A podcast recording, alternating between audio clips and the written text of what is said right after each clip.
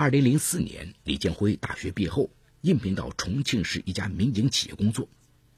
虽然他十分努力，能力也不比别人差，可不知为什么，他始终得不到领导的青睐。眼见身边的同事相继升职加薪，而自己入职数年仍旧原地踏步，李建辉十分郁闷。唯一令他感到安慰的是，女友刘晶晶一直不离不弃。刘晶晶是成都人，和李建辉大学同窗四年。毕业那年，父母托人帮他在成都找了一份不错的工作，可他为了男友，执意留在重庆工作。李建辉感动之余，也为给不了女友好的生活而内疚。二零零九年，刘晶晶年满二十七岁了。父母开始频频催婚，她便与男友商量在重庆买婚房。那时李建辉的工作仍没有什么起色，而刘晶晶在家小公司做行政，收入也不高，两人的积蓄加起来才七万元。刘晶晶体谅男友家境贫寒，自己主动找父母借了五万元，这才凑齐了首付，按揭了一套新房。这件事情令李建辉内疚之余，也痛下决心辞掉这份看不到前途的工作，另谋高就。二零一零年元旦节后，他递交了辞职申请。上司找他谈话，面对他的抱怨，上司推心置腹地说：“说实话，你的确是一个勤奋的员工，可这几年来，你给人最深刻的印象并不是勤奋，而是冷漠。”部门的集体活动，你几乎从不参与；同事结婚，你不参加婚礼；周总生孩子，整个部门就你一个人没去看望。逢年过节，别说给领导送礼，你连短信都没有发过一条吧？我并不是教你巴结领导，但你一个快三十岁的男人，人情世故一窍不通，怎么可能受人欢迎？又怎么可能受到重用呢？上司的一席话，令原本满腹牢骚的李建辉汗颜不已。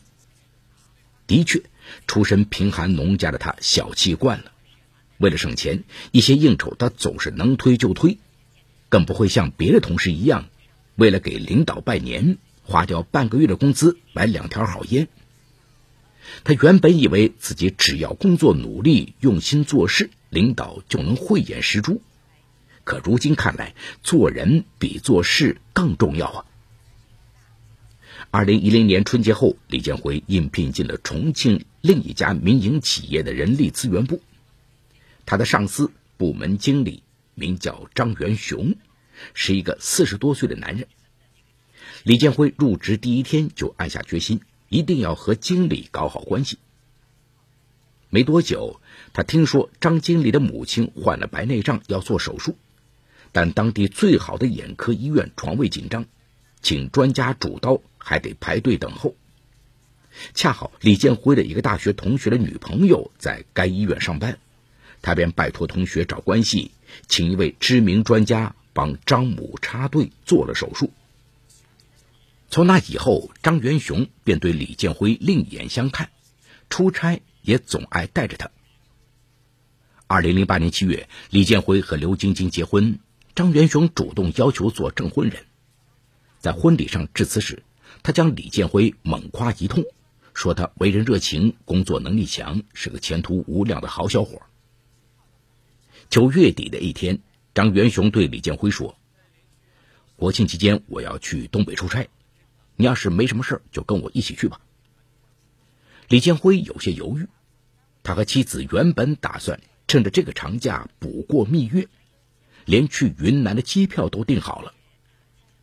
见他犹豫，张元雄长叹一口气说：“哎，我真怕去东北呀，东北人太能喝了，我要是一个人去，非得被他们灌死不可。”李建辉想到以前的上司给他的临别赠言，一狠心说：“没事，我陪你去。”李建辉的决定让妻子十分生气，他劝妻子说。我也不愿意陪领导喝酒啊，可不跟领导搞好关系，就一辈子没出息。听丈夫这么说，刘晶晶只好无奈让步，退了机票。到了东北，李建辉天天陪着张经理应酬，为经理挡酒带酒，几乎每天都喝到吐。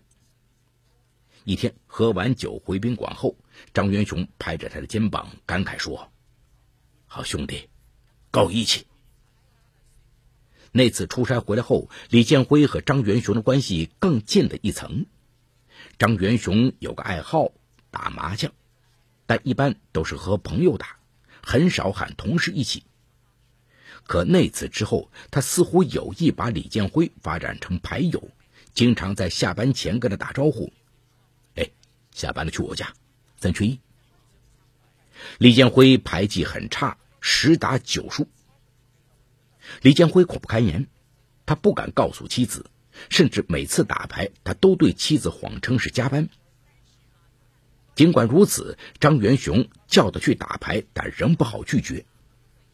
一次，他边打麻将边苦着脸说：“再打下去，我们家都没米下锅了。”张元雄哈哈大笑说：“哈哈哈，陪领导打牌这也是工作啊，你放心，我不会让你没米下锅的。”春节前夕。公司对全部员工进行考评，人力资源部只有李建辉一人被评为优秀，奖励是年终奖上浮百分之二十。李建辉喜出望外，他知道在这个部门，论资历、论能力，他都不是最好的。经理把这个优秀名额给他，肯定是有人情的成分。这件事令他精神大振，看到了职场上的希望。二零一一年六月，刘晶晶怀孕了。李建辉激动之余，向妻子保证一定努力奋斗，为孩子创造一个好的生长环境。八月，张元雄被提拔为公司副总，分管人事，原人力资源部副经理升为经理，副经理一职暂时空缺。张元雄嘱咐李建辉好好干。这句话在李建辉听来，无疑是一种暗示。他不禁窃喜，自己跟对了人。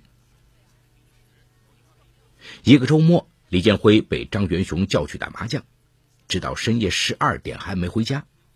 刘晶晶不停的打电话催他，搞得李建辉心神不宁。他几次想走，可尚未尽兴的张元雄都不放人，还嘲笑的说：“啊，原来你是个妻管严呐！”哈哈。李建辉陪笑道：“啊，老婆怀孕了，情况特殊吗？”张元雄听了，把面前的牌一推，说：“算了算了，你回去吧。”李建辉见他一脸扫兴的样子，生怕得罪了他，索性一咬牙关了手机，说：“啊，张总，我今天陪你到底。”张元雄笑道：“好，这才是好兄弟嘛。”那天，李建辉直到凌晨五点才回家。刘晶晶生气的质问他。我现在有孕在身，你居然一晚上不回来，连手机都关了，你到底是什么意思？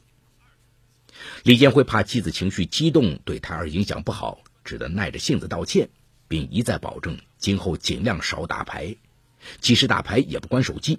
刘晶晶这才作罢。二零一二年二月底，刘晶晶生下了女儿月月，不久。李建辉被提拔为人力资源部副经理。双喜临门的李建辉春风得意，心情大好。在月月的满月宴上，张元雄当众夸赞道：“嗯，这丫头可真俊呐！我要是有个儿子，一定得跟月月定个娃娃亲。”大家都笑了，李建辉心中更是得意。在他看来，领导这话。不仅仅是夸自己的女儿漂亮，更是显示出自己跟他的关系非同一般。二零一二年底，张元雄在重庆买了一套新房，开始装修。他交给李建辉一个重要的任务，帮他做监工。为此，他每天给李建辉批假，让他跟着包工头去建材市场买材料，或是守在尘土飞扬的房子里监督施工。一天，李建辉按张元雄的吩咐买了八十张木板，可送货的工人只负责送到楼下。如果要搬进七楼的房子里，必须另外支付他们两百元报酬。李建辉打电话向张元雄请示，张元雄说：“这点小事还要两百元，太黑了吧？反正有电梯，你帮忙搬上去算了。”李建辉叫苦不迭呀，整整一个下午，他跑上跑下，满身大汗，搬的胳膊都快断了。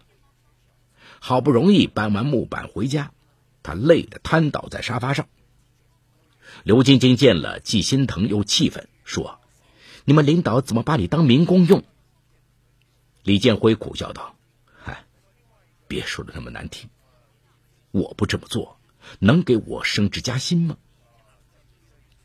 第二天上班，李建辉特地跑到张元雄的办公室去邀功，没想到张元雄将他劈头盖脸一顿臭骂。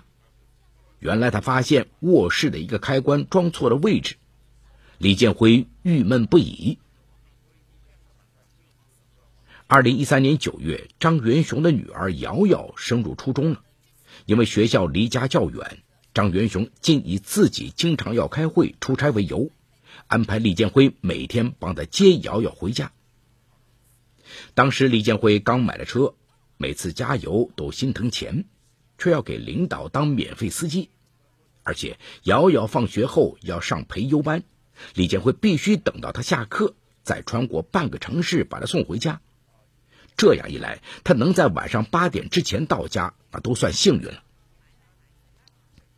二零一四年五月的一天，刘晶晶过生日，千叮咛万嘱咐让李建辉早点回家，可李建辉将瑶瑶送回家后，兴致大好的张元雄非要留着吃饭。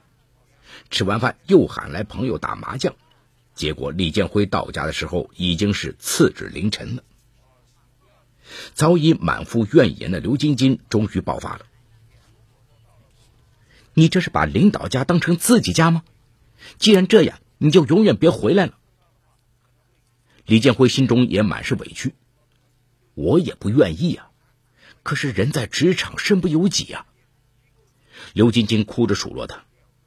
自己的孩子不带，天天去给别人接孩子，世上哪有这样的事情？你总说油价贵，周末让你带我和月月出去玩，你都舍不得开车，可叫你天天开车给领导跑腿，你怎么就舍得了？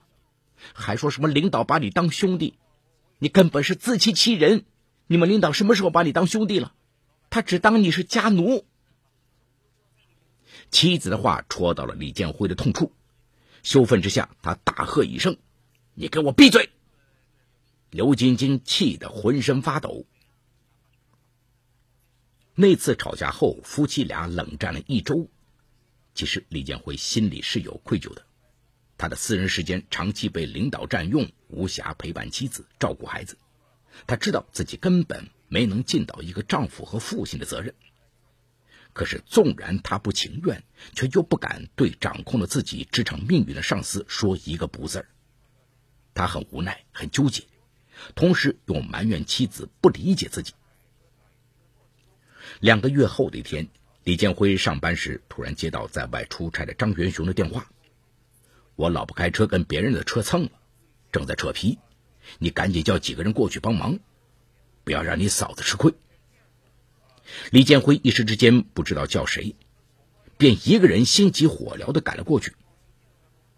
原来张元雄的妻子袁丽开车到杨家坪瑞城商都附近时，后面一辆车强行超车，导致他刹车不及，蹭到了别人的车。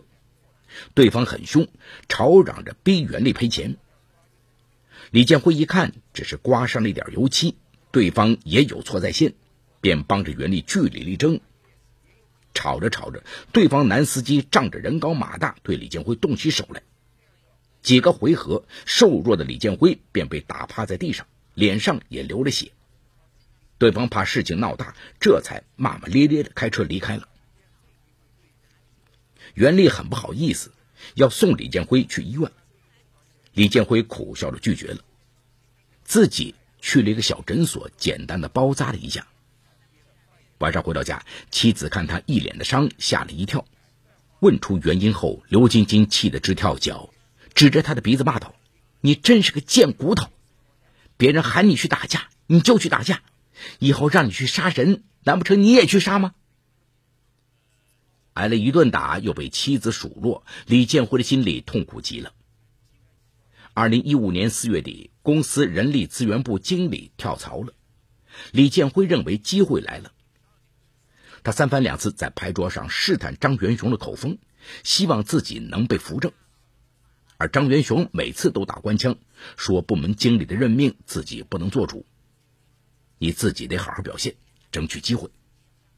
李建辉心领神会，在他看来，所谓好好表现，无非是多陪张总打打牌，多给他送点礼，多帮他跑跑腿儿。李建辉打听到。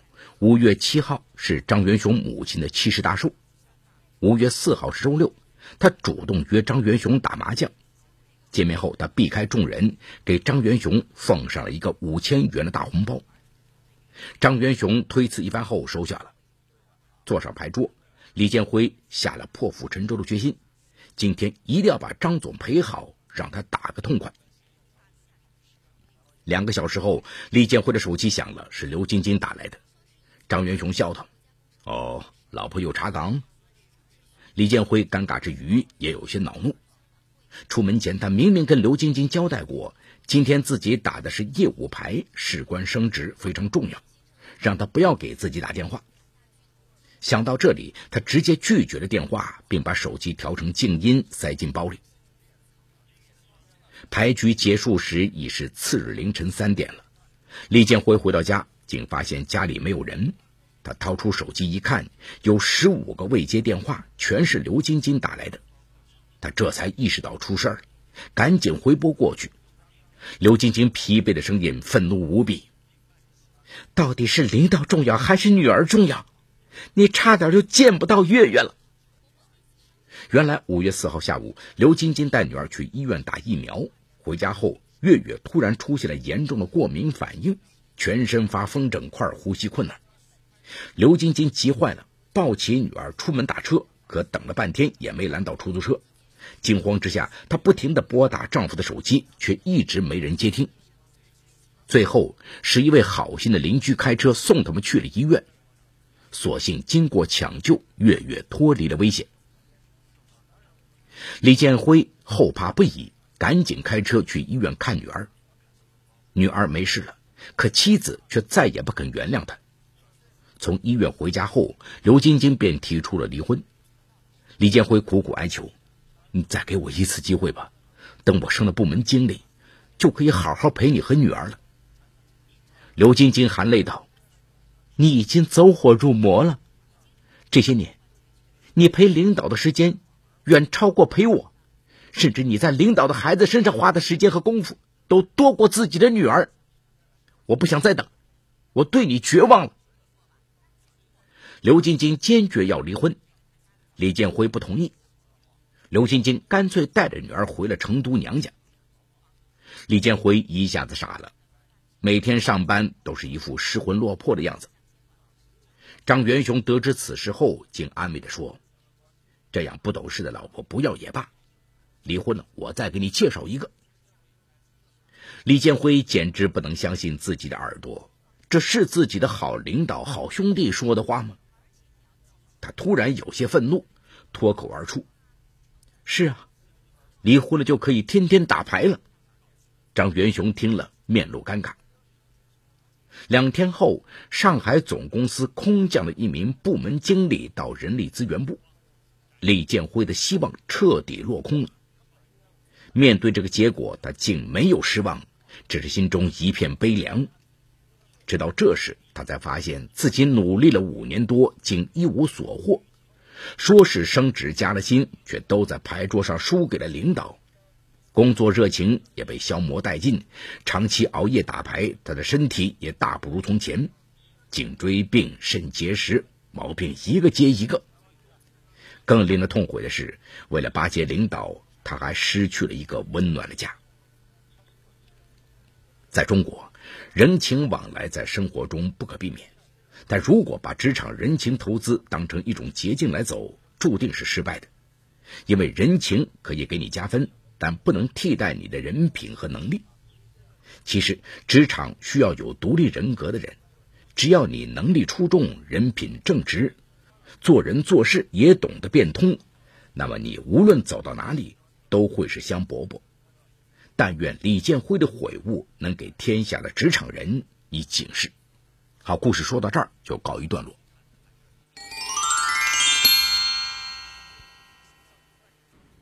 听完了今天这个故事啊，大家不禁为这一家人的命运唏嘘感慨，同时又会有另一种感觉，似乎李建辉这种人我们身边还不少。我国啊是一个人情社会，在礼尚往来之间。人们结下深厚情谊，形成亲密关系。然而，一旦人情两字变得复杂起来，礼金越送越大，方式越来越离谱，情的成分逐渐被稀释。就正如李建辉这样，为了讨好上司，忽视自己的本职工作，不是提升自己的工作能力，而是靠每天陪上司打麻将，帮上司解决生活中的琐碎小事，以为讨好上司开心了。自己就可以有美好的前程。然而，职场并不只是人情场，职场上确实是要讲究一定的礼仪和人情，但是更重要的是要有一个度，提升自己的工作能力，这才真正的是职场之道。在职场上，如果不懂得人情世故，你很容易被孤立甚至淘汰。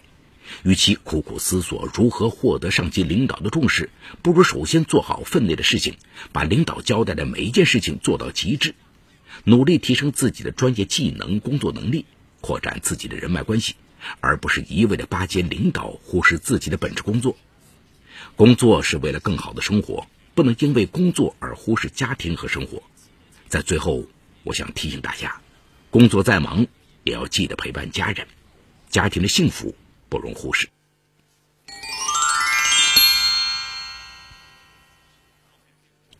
好，感谢嘉定区人民检察院为本次节目提供的帮助。本次节目编。